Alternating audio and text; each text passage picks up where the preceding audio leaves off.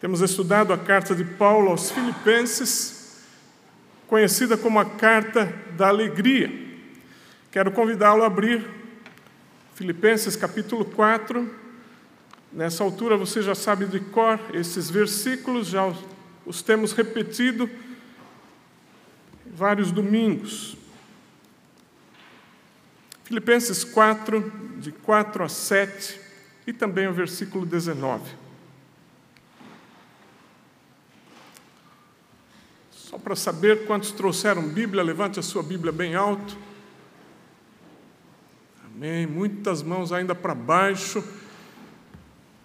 Traga esse livro, esse é o livro do Senhor, é o que Ele quer comunicar a você. Se a sua Bíblia está em celular, eu peço em nome de Jesus que você se limite à Bíblia e não a outras coisas durante o culto. Filipenses 4, de 4 a 7. Alegrem-se sempre no Senhor. Novamente direi: alegrem-se. Seja a amabilidade de vocês conhecida por todos. Perto está o Senhor. Não andem ansiosos por coisa alguma, mas em tudo, pela oração e súplicas e com ação de graças, apresentem seus pedidos a Deus. E a paz de Deus, que excede todo entendimento, guardará o coração e a mente de vocês em Cristo Jesus. Ainda no capítulo 4, o versículo 19. O meu Deus suprirá todas as necessidades de vocês, de acordo com as suas gloriosas riquezas em Cristo Jesus. Quando lemos a carta de Paulo aos Filipenses, podemos ter a impressão que Paulo está no melhor lugar do mundo, como se estivesse num hotel cinco estrelas, muito bem servido. Não é a realidade. Não, Paulo está preso e ele fala das suas algemas. Mas de outro lado, seu coração não está preso. Ele se sente como que no trono, um com o Rei do universo. Da mesma prisão, ele escreve a carta aos Efésios, onde por duas vezes repete a expressão lugares celestiais. E ele diz: Ele nos fez assentar nos lugares celestiais em Cristo Jesus. Em outras palavras, o coração de Paulo está nas nuvens, longe do tumulto do mundo, longe das dificuldades, até mesmo longe da possível pena que, que sofrerá nas mãos de Nero. Alma nas nuvens, longe do tumulto do mundo, coração com o Senhor. Paulo nos ensina nesse trecho que lemos, especialmente no versículo 4, que é possível conhecer a verdadeira alegria. Alegrem-se sempre no Senhor. É possível fazer da alegria uma experiência contínua, sempre. Mas essa qualidade de alegria só se encontra no Senhor. Alegrem-se sempre no Senhor. Novamente direi: alegrem-se. Temos falado de que a alegria que nunca acaba. O mundo está acostumado com alegrias passageiras, se é que são alegrias. Mas a alegria que nunca acaba precisa vir da fonte que nunca acaba. E a única fonte que nunca acaba é Deus. Temos abordado os quatro aspectos, ou os primeiros dois aspectos da alegria cuja fonte é Deus. Em primeiro lugar, a alegria da salvação do Senhor.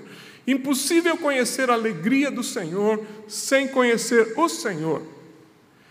Através da porta estreita, quando eu conheci, quando Ele me chamou, quando Ele chamou você para a salvação, e naturalmente isso foi num dia de muita humilhação, o, o, homem interior quebrantado, você percebendo que não tinha nada que pudesse recomendá-lo diante de Deus, miserável, um mendigo espiritual, e você então encontrou a salvação em Jesus.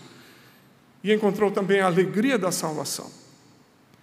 Você também percebe como é importante a alegria da presença do Senhor. Perto está o Senhor e isso traz alegria, a proximidade do Senhor. Falamos disso na semana passada. A alegria do Senhor vem com a proximidade do Senhor, saber que, que Ele está perto. E como é bom viver essa proximidade, saber que Ele está a todo momento perto, nós é que nos afastamos. O terceiro aspecto da alegria, cuja fonte é Deus, a alegria da provisão do Senhor, estaremos falando sobre isso hoje. E no próximo domingo, a alegria da paz do Senhor. No domingo passado, se os irmãos se lembram, nós terminamos com o Salmo 23. Tu estás comigo. A tua vara, o teu cajado me consolam, me protegem. Hoje eu quero começar com o mesmo salmo, salmo de número 23, e você sabe de cor esse salmo. Nada me faltará. O Senhor é meu pastor, nada me faltará. Podemos repetir juntos, não? O Senhor é meu pastor, nada me faltará. Acredita nisso? O Deus da provisão é meu Pai, meu pastor, meu Senhor. Querido irmão, você se engana se pensa que o seu salário vem da empresa, vem do patrão. Não, o seu salário vem do Senhor. Ele te deu força, sabedoria, inteligência, capacidade para estar onde você está. O seu sustento vem do Senhor. A sua vida vem do Senhor. O fato de acordar cada dia é provisão do Senhor. O Deus da provisão é meu Pai, é teu Pai. Ele também é meu pastor, meu Senhor. E você conhece bem o Salmo 23? O Salmo chega a dizer que até na presença dos inimigos, Deus coloca uma mesa farta. Ele unge a minha cabeça com óleo, meu cálice está transbordante, não falta nada, porque Ele é o Deus da minha provisão e eu tenho alegria na provisão de Deus. Temos falado disso, mas vale a pena repetir. Eu já tenho a salvação. Você tem? Salvação não se compra com boas obras, não se compra sendo bonzinho diante de Deus. A salvação é um ato da graça de Deus e eu a recebo pela fé em Jesus, o Filho de Deus. Já tenho a salvação, a alegria da salvação. Tenho Deus ao meu lado. Tu estás comigo. Tenho a alegria da presença de Deus, mas também tenho a promessa e a garantia da provisão de Deus. Nada me faltará. Ou, de acordo com Filipenses 4,19, o meu Deus suprirá todas as necessidades de vocês, de acordo com as suas gloriosas riquezas em Cristo Jesus. Não temos um Deus pobre, temos o dono do universo como Pai e Paulo está falando das riquezas dele, e ele diz que vai suprir as nossas necessidades de acordo com essas riquezas. O pai terreno pode ser pobre, o filho pode passar necessidades, mas se você é filho do Pai Celestial, as riquezas dele são infinitas. E Paulo diz que ele vai suprir nossas necessidades de acordo com essas riquezas. Eu tenho a promessa, a garantia da provisão, da providência de Deus na minha vida. E ainda assim, vivo ansioso. Vivemos ansiosos. Fico pensando, irmãos, Deus tem um senso de humor muito grande. Antes de pregar qualquer mensagem, Deus atesta com o pregador. E ontem ele testou a minha ansiedade, e eu acho que eu fui reprovado. E foi muito bom poder dobrar os joelhos e pedir perdão. Ontem à noite, com tudo pronto, bastava descer o, o PowerPoint para o tablet e alguma coisa aconteceu que não entrava. E agora? E lá no meio de tudo aquilo, meia-noite e meia, depois de quase duas horas tentando, Deus dizendo: Você não aprende ainda? Você não aprende? Está ansioso? Tenho a alegria da salvação, tenho a alegria da presença do Senhor, tenho a alegria da provisão do Senhor. Mas ainda assim, eu, você, vivemos ansiosos. Por quê? Já, já parou para pensar? A ansiedade é um dos maiores ladrões da alegria. Paulo está falando de alegria nesse trecho todo, e é por conta disso que o contexto vai mais longe, não está só no versículo 4. Alegrem-se sempre no Senhor, e como que ele dissesse, não deixe a alegria ser drenada por causa da ansiedade. Alegrai-vos no Senhor, e a gente diz amém, até aparecer a primeira ansiedade. Aí a alegria vai embora. E o mais incrível, ansiedade tem a ver com o futuro.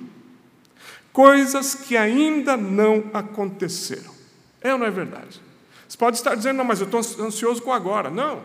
Agora você está vivo, está em pé, está respirando, você está preocupado com amanhã, com o futuro, coisas que ainda não aconteceram.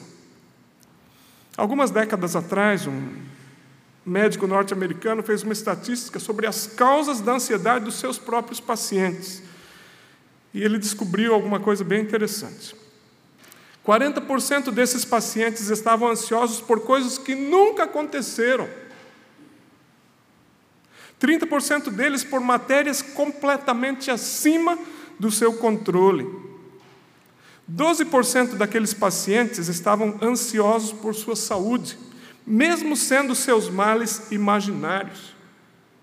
Conhece gente assim? Eu acho que eu vou ficar doente. Eu tenho... 10% dos ansiosos estavam ansiosos por seus parentes, amigos e vizinhos embora na maioria dos casos todos eles pudessem cuidar de si mesmos. Você é ansioso por um filho que está longe, mas que cuida de si mesmo. E mais, tem um pai que cuida.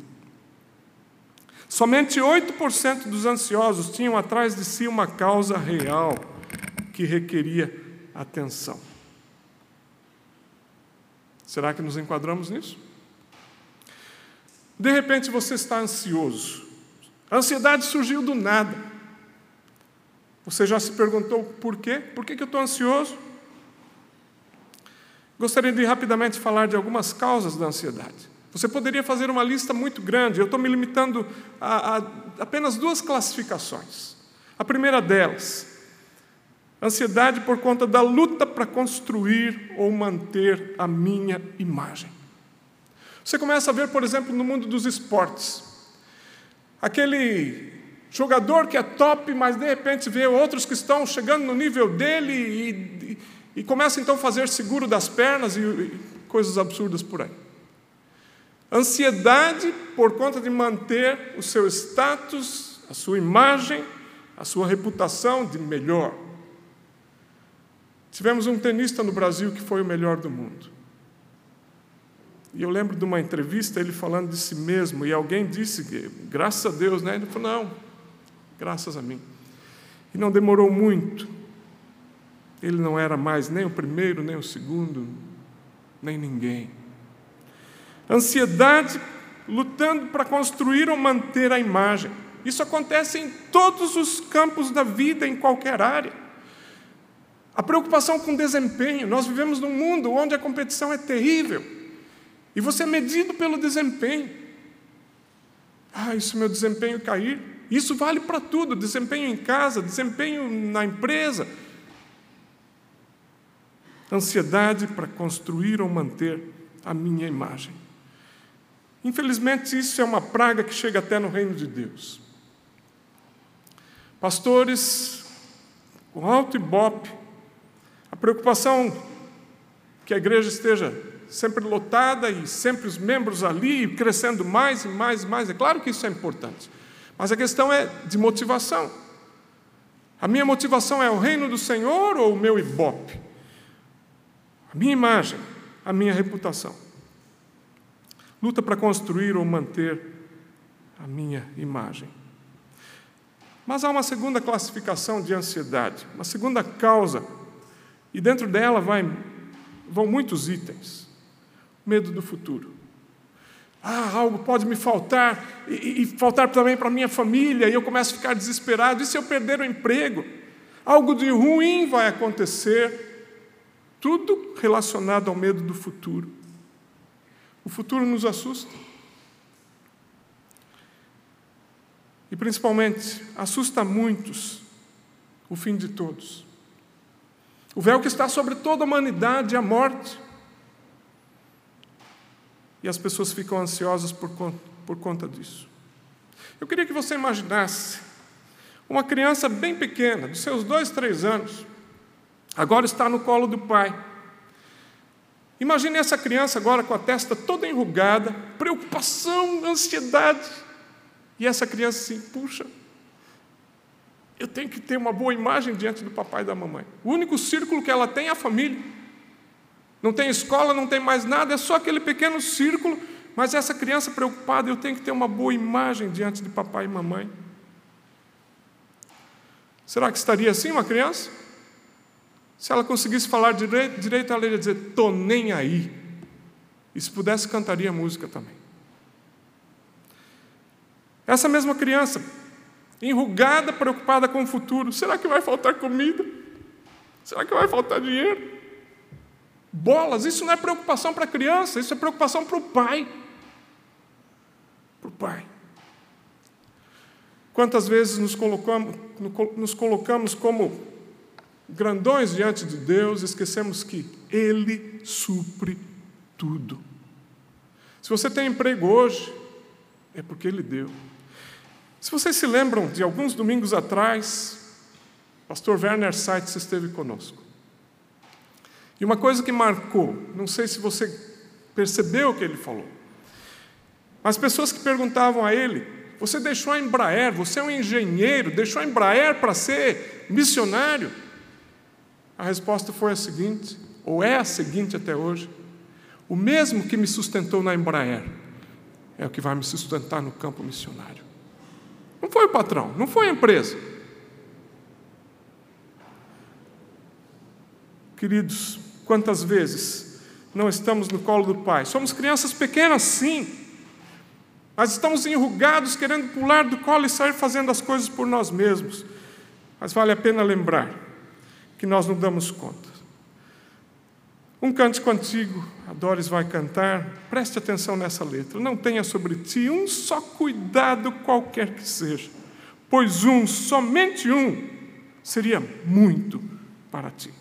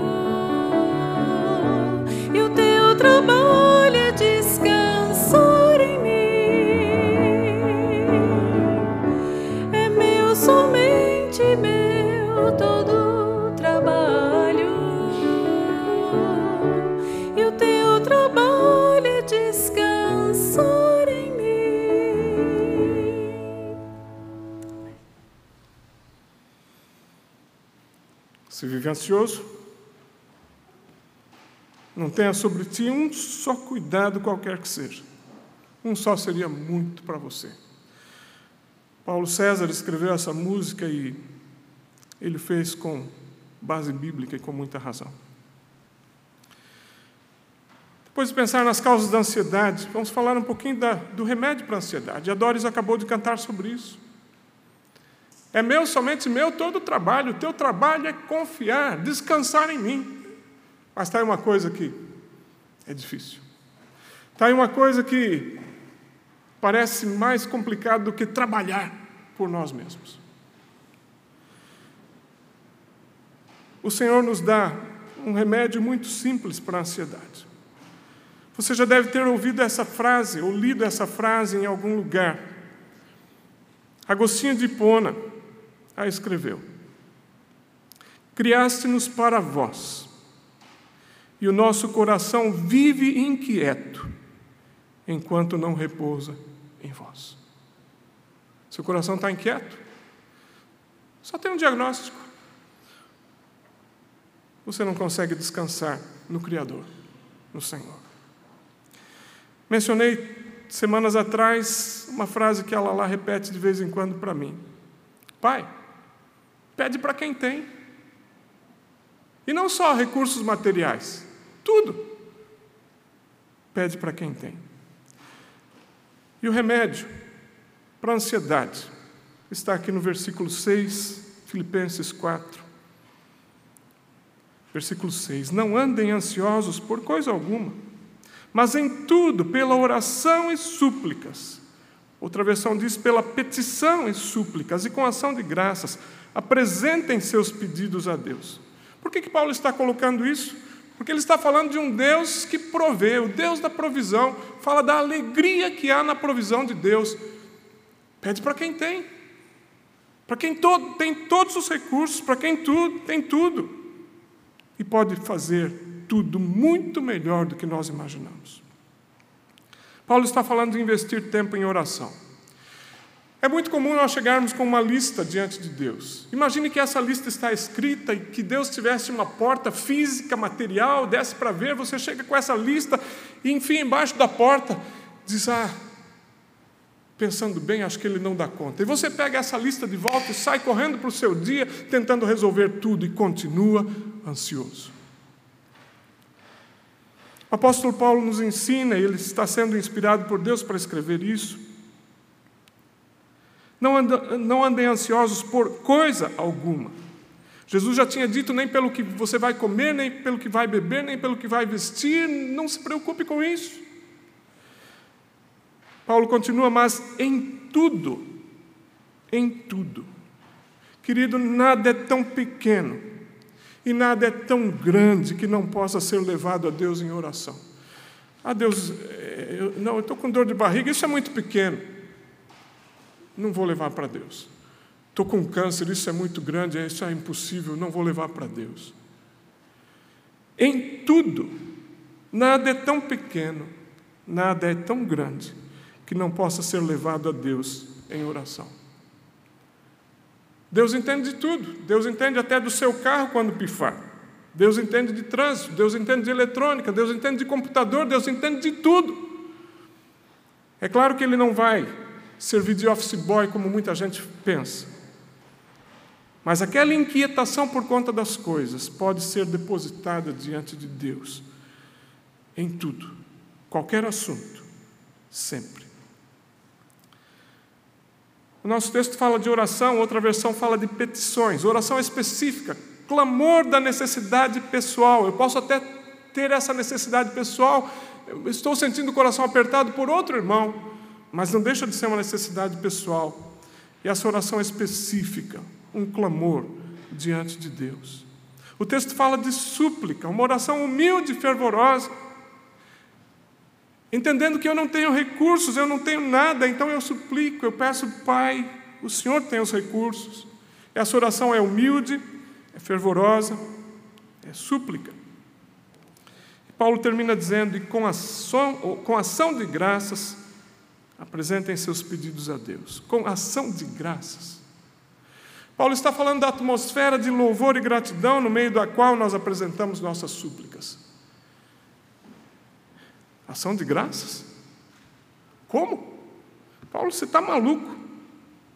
No meio da ansiedade, dá para ter ação de graças? Já é difícil até pedir, é mais fácil sair correndo e tentar providenciar as coisas. Ação de graças? Ações de graças? Como?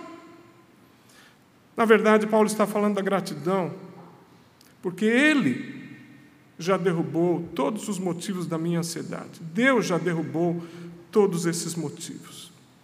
Você está preocupado com a sua imagem, com a sua reputação, com o seu desempenho? Você não precisa mais lutar por isso.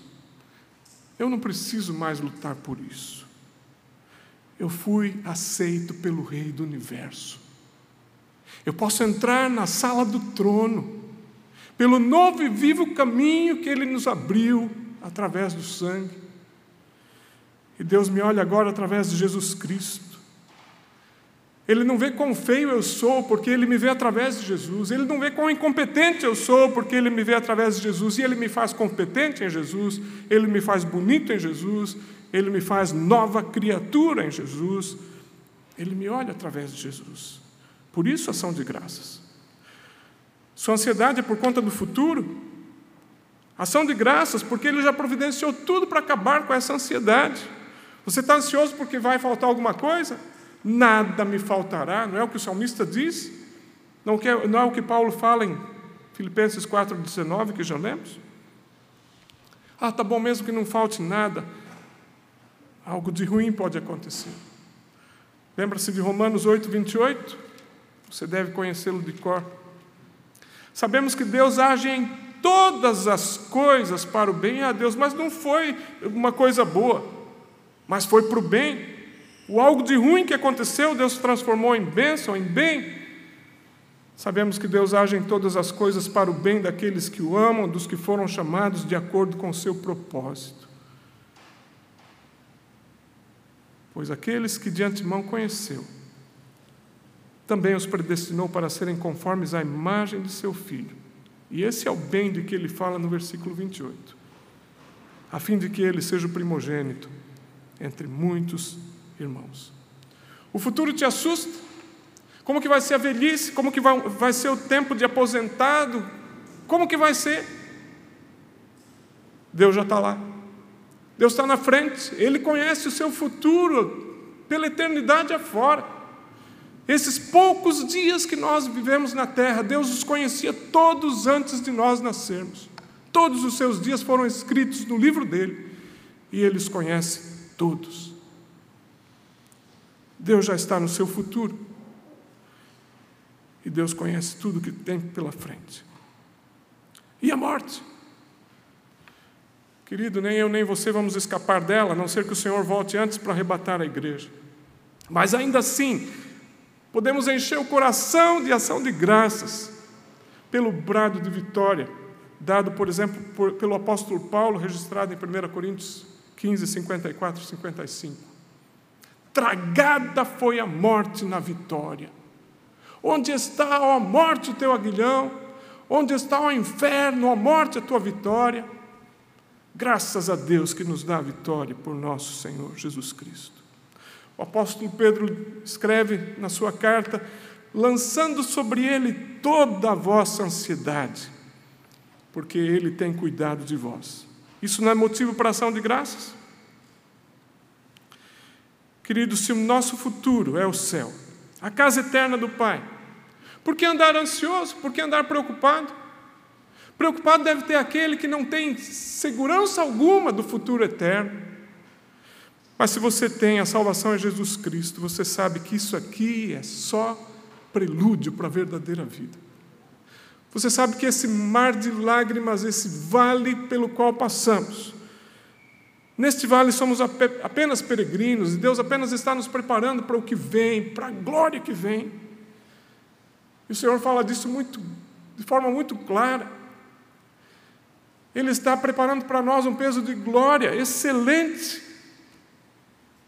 E ainda que a nossa tribulação aqui seja pequena, Ele tem para nós algo muito maior. 2 Coríntios 4, versículo 16: Por isso não desanimamos Paulo poderia continuar, nem ficamos ansiosos. Embora exteriormente estejamos a desgastar-nos, interiormente estamos sendo renovados dia após dia, pois os nossos sofrimentos leves e momentâneos estão produzindo para nós uma glória eterna, que pesa mais do que todos eles.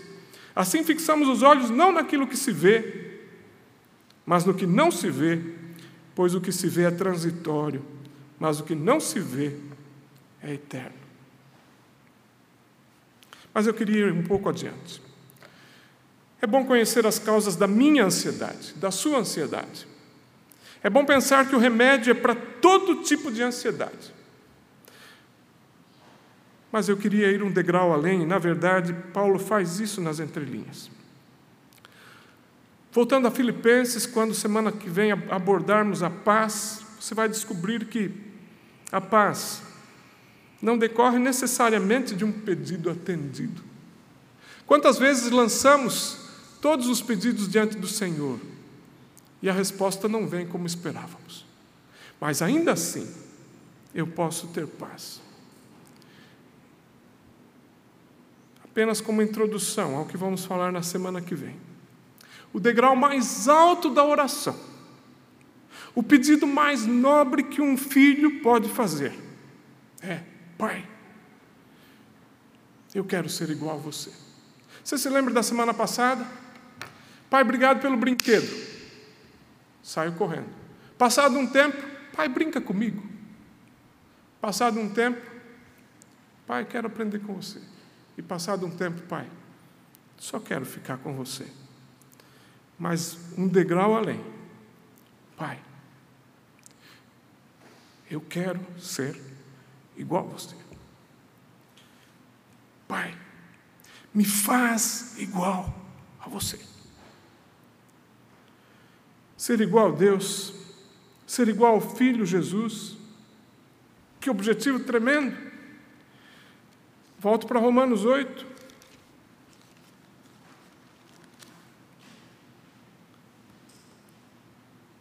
Deus age em todas as coisas para o bem daqueles que o amam. Aqueles que de antemão conheceu também os predestinou para serem conformes à imagem de seu filho. Pai, me faz igual a você. Pai, me faz igual ao teu filho, que também é Deus. Me faz igual. Naturalmente, nós estamos falando de aparência física, estamos falando de caráter. Essa oração, Pai, eu quero ser igual a você, Pai, me faz igual a você. É também a provisão que Deus oferece com o maior prazer. A oração que Ele responde com o maior prazer. Aliás, a providência de Deus tem seu foco muito mais em nos transformar no que Ele é, do que em nos dar brinquedinhos. A fase dos brinquedinhos num crente maduro já ficou para trás presentes, bênçãos que Deus dá. Agora o coração começa a almejar por semelhança. Deus, tudo que o Senhor dá é bom, mas a tua providência, o foco da tua providência é me fazer igual o Senhor. Pai, me faz igual a você. Quando o coração começa a almejar por semelhança, é indicativo de um coração maduro, de um crente maduro. Crente que ainda está na fase dos brinquedinhos, dos pedidos medíocres, de coisas que vão ficar aqui, ainda não descobriu o degrau além. Quando o coração começa a ansiar e almejar por semelhança, que coisa boa. E é aí que entra o Salmo 23. Novamente o Salmo 23. Vara e cajado. A vara servia muito bem para proteção. Viam lobos, animais ferozes, a vara e o cajado serviam para afugentá-los. Mas a vara e o cajado também serviam para proteção, ou melhor, para disciplina. A ovelha rebelde experimentaria o peso da vara, o peso do cajado. Querido irmão, o projeto de Deus é nos transformar segundo a imagem do seu filho, como acabamos de ler e esse projeto não será frustrado. Deus não é tão ingênuo, nem tão pequeno, não, nem tão tolo, pelo contrário, Ele é dono de toda sabedoria, mas Ele não é ingênuo a ponto de nos deixar apenas com os brinquedinhos. Ele quer cópias dele aqui na terra. Pessoas que refletem a sua glória, pessoas que são como Ele, por isso muitas vezes precisamos de disciplina. As duas maneiras que Deus usa para nos tornar mais parecidos com Ele, a palavra dele. Mas quantas vezes essa palavra entra por um ouvido e sai por outro? Quantas vezes essa palavra fica dormindo numa gaveta a semana toda? Vidas, Bíblias empoeiradas desembocam em vidas sujas. Mas o Senhor quer muito mais do que isso. Ele quer nos fazer segundo a sua imagem. E quando a palavra não faz o efeito, então ele vai usar a disciplina. Mesmo quando a palavra faz efeito, nas áreas onde não, há, não está funcionando, vem a vara, vem o cajado, vem a disciplina. Diante disso, nós podemos ter certeza de uma coisa: todas as nossas circunstâncias são ordenadas por Deus. Seria muita ingenuidade minha pensar que o câncer que me sobreveio foi um acidente de percurso. Não foi. Disciplina do Senhor, e Ele tem me ensinado muito. E os irmãos podem achar estúpido o que eu vou falar, mas eu tenho agradecido por essa doença. Paulo fala da sua doença, do seu espinho na carne. Pedi ao Senhor, roguei ao Senhor que o tirasse de mim por três vezes. Mas o Senhor explicou: não, isso é para limitar o teu orgulho. E você deve saber que a minha graça te basta. Todas as circunstâncias na sua vida são ordenadas por Deus. Você está estranhando o que tem acontecido nos últimos meses, anos, talvez décadas? A vara do Senhor está agindo, o cajado, disciplina do Senhor, porque o desejo dele é te colocar no rumo mais parecido com ele cada dia. Nada é acidental. Tirando o seu pecado que você fez por conta própria, a providência do Senhor na nossa vida não é acidental, não é acaso, é aquela mão agindo. E se você duvida disso, foi o Senhor Jesus que disse: não se vendem alguns pardais por poucos centavos, mas nenhum deles cai em terra sem o conhecimento do Pai, sem que o Pai permita.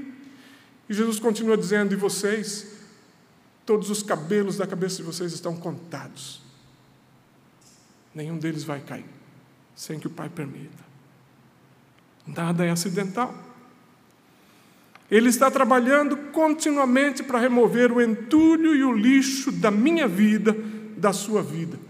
E quando esse entulho não é removido pela palavra, e às vezes somos tão duros em permitir que a palavra faça a limpeza, então Deus diz: tá bom,